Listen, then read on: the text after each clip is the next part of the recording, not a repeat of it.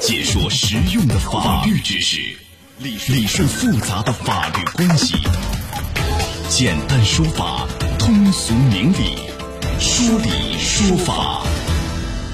好，接下来我们进入到高爽说法的说理说法，我是主持人高爽。三月十四号啊，多名网友呢发视频爆料说，上海一个女子当街殴打一个待嫁男子，而且叫嚣着啊，我老公是公安局的，我有五套房啊，太嚣张，引发了众怒。来，今天我们来说一说，邀请到的嘉宾是北京市高鹏南京律师事务所陈凯律师，陈律师您好，您好，高老师。欢迎您做客节目。咱们首先来听一下到底是怎么一回事儿。三月十四日，一名女子在上海胶州路某商铺门口与代驾司机发生口角，随后对其进行暴力殴打，还使用一条板凳进行砸击。期间，该女子高喊：“我老公是上海公安局的，谁敢动我一根头发？”一段时长超过六分钟的视频显示了这一场景，引发网民的热议。上海普陀警方于三月十五日上午发布通报称，警方接到报警后立即赶到现场，并对事件进行了调查。调查结果显示，四十一岁的宋某因醉酒后与代驾司机江某发生口角，随后对江某和另一名代驾司机庞某进行了殴打，造成两人不同程度的受伤。期间，宋某谎称其丈夫是公安民警，经医治，两名伤者目前已经无大碍，案件正在进一步侦办中。据这个目击群众说啊，这女子叫代驾，不给钱，反而还打人，太猖狂了。这事儿让我们想起来什么呢？我爸是李刚，是不是？哎，对，所以这个事儿大家怎么看呢？欢迎您登录到大蓝鲸客户端啊，找到 Live 活动专区，也可以在首页的主播号专区点开以后看见我高爽，点关注就可以发帖留言参与互动了。哎，这个警方通报啊，只是提到说，嗯，那个代驾司机江某和庞某啊被打伤，但是没说是轻伤啊、轻微伤。这事儿涉及到的是故意伤害罪呢，还是其他的寻衅滋事啊？是什么样的？是刑事问题呢，还是什么样的治安处罚呀？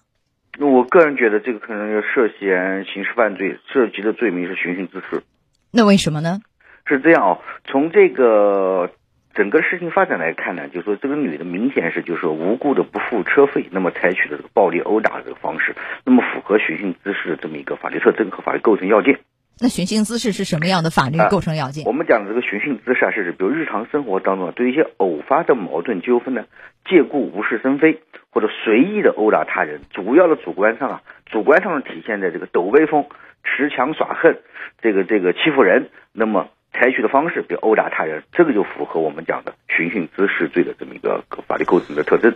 啊，和那个故意伤害有点像，都是打人，嗯故意打人是吧？对故意的，但是那个对寻衅滋事有点像您说的，比如说突发的、偶发的，发泄情绪，这个无事生非，寻寻求求刺刺哎激啊。对，然后故意伤害有点是我主观有这种故意的报复啊、打击，有这样的，这两个还是有区别的，是吧？嗯有区别的您讲一讲区别在哪儿？啊故意伤害，我们讲主观上的过，他可能就他的目的就是为了伤害别人，使得别人受伤。那么这个寻衅滋事呢，就使得就我耍威风、寻求刺激、无事生非、欺负人，我们通常讲的这是一个。另外一个呢，从我们讲的在法律客体上面来讲呢，这个寻衅滋事罪啊，我们侵犯的是社会的一般的安定的秩序社会秩序，对。嗯而这个故意伤害呢，是侵犯人的生命健康权，那这是不一样的不不一样的。哎，而从对象上面来讲呢，往往这个故意伤害的对象比较固定，嗯而这个寻衅滋事呢，对象是他的伤害对象是不一定的，随意性比较大，哎，对，针对社会的不特定是吧？哎，随意性比较大啊，所以 这个方面伤害的区别是社会秩序，而且他对这个口出狂言，我老公是公安局的，我家五套房 啊，怎样？这很显然也很倾向于是这个寻衅滋事啊。对，但是能涉罪吗？因为警方通报里没有提到是轻伤啊、轻微伤。寻衅滋事罪其实也是有这个轻伤或轻微伤的是一的个入罪门槛的啊，和对那个入罪故意门伤害罪，这点很相似啊。那没对提对到对，那是否达到涉罪的门槛是呢这？样。因从目前来看呢，这个警方对他进行刑事拘留啊，警方肯定也要对这个两名受害者的伤情啊进行一个进行一个鉴定。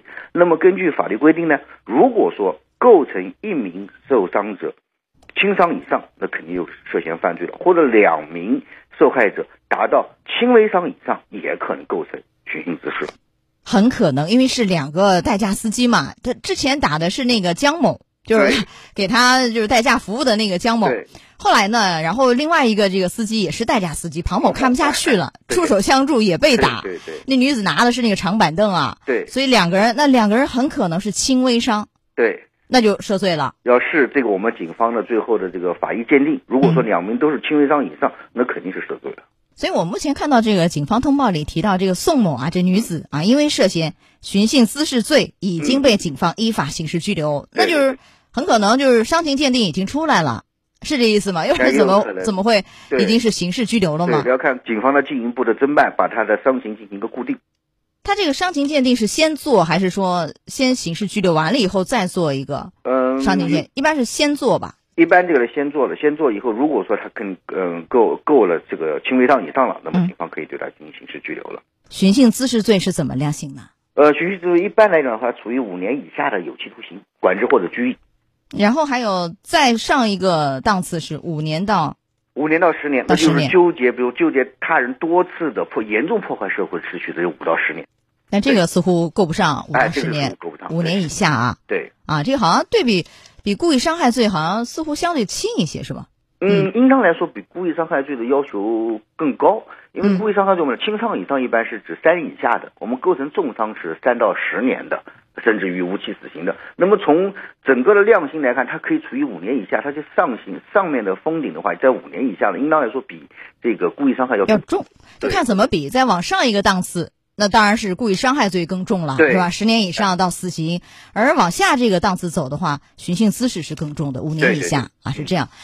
呃，那这个案件有可能，比如说会缓刑吗？像这样的，这种可能性呃，嗯不大吧？现在根据我们国家这个认罪认罚的相关的规定啊，那比如说，如果说取得这个两位司机的谅解，那么他也赔偿到位，嗯，认识到自己错误，也认罪认罚，那么缓刑也是有可能的。哎，也是有可能。对一般来说，三年以下的有期徒刑，假设啊，这嗯是可能会缓刑。他如果说是三年以上到五年之间的话，那这个其实可能未必就能。嗯，缓刑缓可刑能了性不大的，不大了。但是这个案件提到，这个女子是醉酒以后，是吧对？对口出狂 言，又打人，发疯了一样的。 态度嚣张，哎，对，态度嚣张。这个醉酒喝酒不影响定罪量不刑。影响定罪量刑，喝酒不影响定罪量刑的。然后他这个还口出狂言说，我老公是公安局的 啊，怎么样怎么样？这个其实不会单独去处罚吧？会吗？吹牛。这个是嗯典型的，就是只逞强耻恨嘛，这个吹牛达到一个这个这个欺负人的那个一个一个这个这个效果，对吧？他应该这个不会有对他进行另外处罚的。啊，不会额外嗯啊，哎，对，呃，但是显然会有一个民事赔偿吧，是不对是？，啊这是肯定的。那民事赔偿一般包括哪些呢？啊，呃，最后两一个是两位司机的这个伤情，那么他看病啊、医药费等等之类的。如果说，呃，根据医院的检查结果，如果说我需要需要休养啊之类，比如造成的误工费啊，或者说造成的这个营养费，那么他应该还是要承担的。他的那个营业损失停业嘛，如果这样，对，这可能也是在合理的损失范围内是可以的啊。对对对。啊，精神损害抚慰金没有，如果这涉个是刑没的有话，的，这个是没有。当然啊，如果说这个他要为了取得我们两二位司机的这个谅解，那么，呃，自愿的也给付，那么这也是也可以接受的。啊，自愿的呃给付这个精神损害抚慰金，就多给一点儿，但当然可以，法院也不拦着，哎对是吧？对对。好，那这两个代驾司机他是一个工伤吗？应该是工作过程当中受到伤害，但是这个要看一下他和他那个公司是什么关系吧？怎么嗯对，来你看这说事的儿？非常啊对，哎、一个要看他有没有签订正式的劳动合同，如果有劳动合同的话，那么他在这个工作时间、工作地点遭受到这么一个伤害的话，那么可以去申请工伤。看司机和就是那个代驾平台或公司是什么关系啊？对，呃，这是一块儿，然后可以在三十天内申请工伤认定，就个人啊，嗯个人不申请，这单位一年以内申请对，工你伤说啊。的非常对，嗯啊，完了以后，如果是不是劳动关系呢？可能有嗯好多种关系，那怎么 办？那劳务关系那就不好说了。 那那如果说这个来讲的话，应该来说对他的，我们讲如果说个雇佣关系的话，应该来说雇主是没有太大责任的，因为毕竟这个呃造成他的伤害并不是雇主所造成的。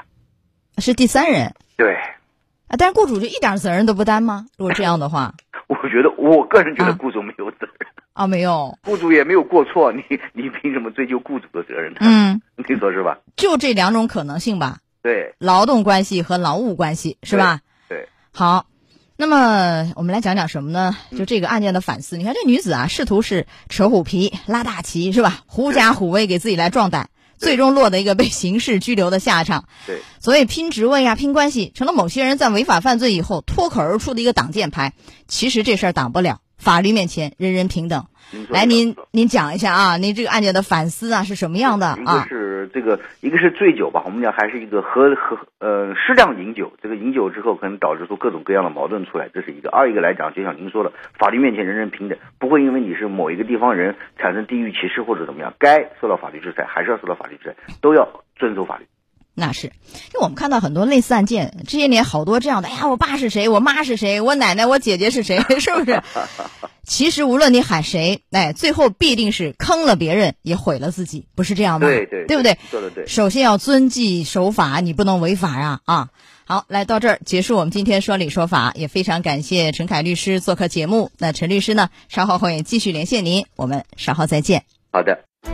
高爽说法节目收听时间，首播 FM 九十三点七，江苏新闻广播十五点十分到十六点，复播 AM 七零二，江苏新闻综合广播二十二点三十到二十三点。想咨询法律问题和主持人高爽互动，请下载大蓝鲸 APP 到高爽的朋友圈。节目微信公众号“高爽说法”，网络收听方式：江苏广播网三 w 点 v o j s 点 c n。